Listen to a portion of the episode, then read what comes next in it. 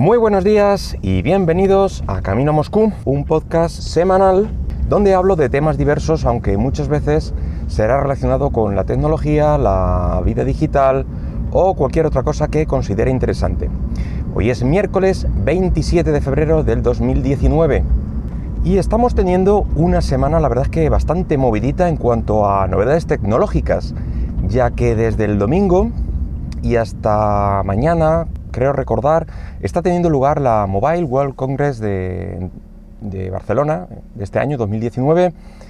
Eh, evento a nivel mundial donde pues toda compañía relevante en el sector presenta sus últimas novedades y estrenos para este año. Voy a comentar un poco por encima qué es lo que hemos visto hasta ahora y la sensación general que está dejando pues todo lo que están presentando. En lo que va de congreso, eh, importantes compañías que han realizado sus eventos de presentación, como Xiaomi, Huawei, eh, estos dos el domingo, Sony, LG, Nokia el lunes, en fin, otros tantos. Todas estas compañías, como digo, eh, han hecho sus presentaciones, pero ¿qué es lo que se está viendo? ¿Cuál es la tónica general del evento? Bueno, pues en general mm, todas las compañías, bueno, casi todas, están haciendo hincapié y presentando eh, sus primeros móviles con tecnología 5G. Eh, también están marcando que no es algo del futuro, que ya está aquí y que es el presente y que tenéis que adquirir un móvil con 5G. Y es una carrera en la que ninguno parece, ningún fabricante digo, que parece querer, querer quedarse fuera. Otro de los puntos que también se está viendo con fuerza es el Internet de las Cosas, las Smart House, y cosas de ese estilo. Con gadgets como bombillas inteligentes, eh, eh, Xiaomi presentó una eh, que se conecta por Wi-Fi, etcétera, en fin, como las otras bombillas inteligentes. que por cierto, en la presentación hicieron una simulación de, casa, de un espacio pequeñito, donde pusieron una serie de luces, haciendo ahí un, un conjunto gracioso y moderno y tal, purificador de aire o algo así y en fin, varias, eh, varios cachivaches de estos de, mm, para el hogar y las, eh, las, luces sí le hacían caso a, los comandos de voz que iba dando el, presentador, pero, pero, el purificador no. Me parece que consiguió encenderlo, pero por más que le decía apágate, pues eh, aquello no hacía mucho caso y rápidamente pasaron a, presentar móviles. En fin, quedó en ese punto quedó muy de andar por casa pero bueno, que es Xiaomi y se le perdonan estas cosillas. ¿Y qué más? Eh, bueno, no olvidemos la guerra que están dando con los dichosos móviles, la, pantalla plegable, la dichosa pantalla plegable. El último y más distinguido es el, el de Huawei, el Mate X o 10, no sé cómo lo, lo denominarán después, que tiene un concepto a priori parece más acertado que el de Samsung, ya que pliega completamente cuando está cerrado, eh, no tiene notch ni agujero en la pantalla y lo que han hecho en su diseño es que el teléfono no dobla, eh, digamos, por la mitad, sino que se queda un, lateral sin cubrir y sin desplegarse. Y es ahí donde, donde alojan las cámaras y, bueno, supongo que sensores, etcétera y cuando lo tienes en modo móvil, pues eh, la pantalla que está por, ese lado pues puede servirte para hacerte los, selfies. Así que, eh, no sé, me parece que luego queda más compacto.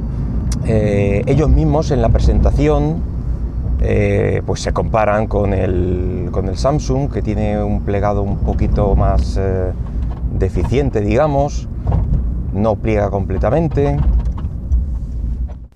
Decir que no solo han superado en diseño Huawei a Samsung, sino que también lo han hecho en precio, ya que parece ser que se venderá por unos 2.300 euros. Y recordemos que el Samsung Galaxy F, que es su, modelo plegable, se venderá por unos nada despreciables 1.980 eh, euros. Así que tan solo le ha durado cuatro días el récord de móvil más caro del mercado a Samsung y que ahora ostenta, como digo, Huawei. Luego llegó LG con sus innovaciones curiosas y, es que de agradecer que alguna compañía pues haga cosas diferentes, pero con cosas como lo que está haciendo eh, gestos con la mano sin tocar el móvil, que eh, me parece que están bien, pero no es el tipo de dispositivo en el que vayas a necesitar pues este tipo de gestos, por tamaño, por cercanía. Em, seguramente tiendas a cogerlo para manejarlo. Eh, estos gestos, por ejemplo, comienzan con un, con un desbloqueo eh, por lectura de los rasgos de la mano, algo que han llamado Hand ID y leerá algo como el mapa de las venas de tu mano, eh, algo así. Entonces, eh, para desbloquearlo coincidirá con el que tenga almacenado, algo similar a la huella, pero con, eso, con una señal infrarroja del mapa de venas. Bueno. Em, también han sacado otro experimento extraño, eh, y es que el G no ha apostado por la pantalla plegable, sino por una doble pantalla, pero en forma de carcasa. Y además como lo hacía, para que os hagáis una idea, mm, la Nintendo DS una pantalla enfrentada a la otra y como pantalla secundaria para mostrar pues cosas como un mando virtual mm, es, yo creo que es la foto más repetida que he visto con esta carcasa. Eh, utilizando una de las pantallas, la verdad es que no se veía muy bien si era la del móvil o la de la carcasa, pero una de las dos funcionaba como un pad virtual, digamos, varios botones y el controlador, etcétera, y en la otra se mostraba el juego. Quizá, ya que se ha visto poco más que esto, eh, poco más habrán implementado para la carcasa. Quizá en el futuro vengan más cosas. Pero como veis, eh, LG es que va por libre y no tiene que ver mm, con nada ni nadie. Que otra cosa os digo, que es de respetar, no digo que no. Eh, y esta línea de innovaciones es histórica en la marca, como aquel móvil con pantalla 3D que sacaron hace unos años, o el que tenía la pantalla curva. Eh, que la verdad es que era bastante llamativo, pero muy incómodo en el bolsillo. Y, en fin, otra serie de, experimentos del estilo. Da la sensación de sacar mil experimentos a ver si, si suena la flauta por casualidad y revientan el mercado con llegando al corazoncito del consumidor, pero de momento los pobres no tienen suerte con sus rarezas. Y, el resto de fabricantes, pues más o menos han sido conservadores, mm, cumpliendo, pues presentando nuevos modelos, eh, con sus nuevos chips, en fin, nada, nada destacable por parte de nadie. Bueno, ahora voy a ponerme en modo tertulia de bar y, y dar un poco mi opinión al respecto con todo esto. Viéndolo en conjunto, la sensación que dan los fabricantes este año es que se han apuntado a una serie de modas o mejoras que sinceramente no sé a quién se les habrá ocurrido, porque por poner un ejemplo, el más flagrante, el de la pantalla plegable, se me ocurren, es que poquísimos escenarios donde un teléfono de este tipo pueda merecer la pena, eh, sobre todo por el gran sobrecoste que, lleva. Y es que, señores, nos hemos colocado ya en, teléfonos de más de 2.000 euros, y a mí ya me parece una locura los de 1.000. Y toda esta inversión de, de I+.D. en pantallas que no mueran al, doblarse, pues de alguna manera tendrá que recuperarse.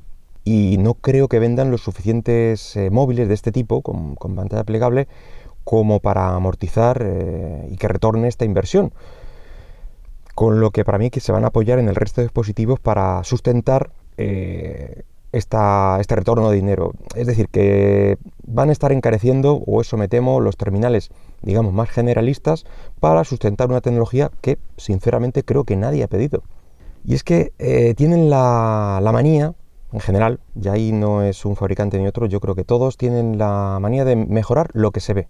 La pantalla, la cámara, materiales premium, eh, cosas de ese estilo, y se olvidan de del interior si suelen eh, poner el último micro, el más rápido y tal, amplían la RAM cuando, bueno, en general cuando toca, pero cosas como la batería, para mí es uno de los puntos más importantes. Eh, y es que no parece haber una gran inversión en este sentido, o, no por lo menos tan grande como, como, la que habrá necesitado la dichosa pantalla. Y hablo de mejoras, de mejoras en la batería de verdad, y no como lo que ha presentado Energizer, que no sé si lo habréis visto, pero es un móvil con 18.000 miliamperios, ahí en nada, pero eh, con la tecnología actual.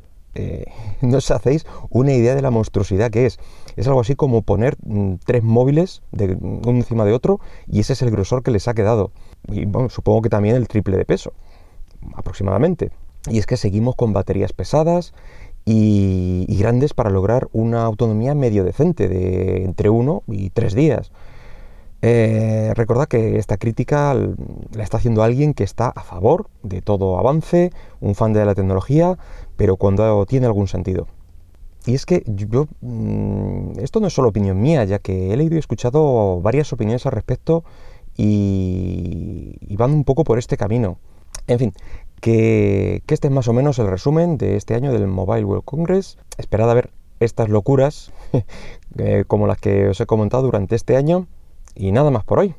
Espero que el podcast haya sido de tu agrado y si lo deseas puedes dejarme algún comentario por Twitter en arroba camino Moscú, como por ejemplo puedes dejarme tu opinión acerca de, de estas tecnologías, de las pantallas o de lo que quieras. Venga, hasta luego.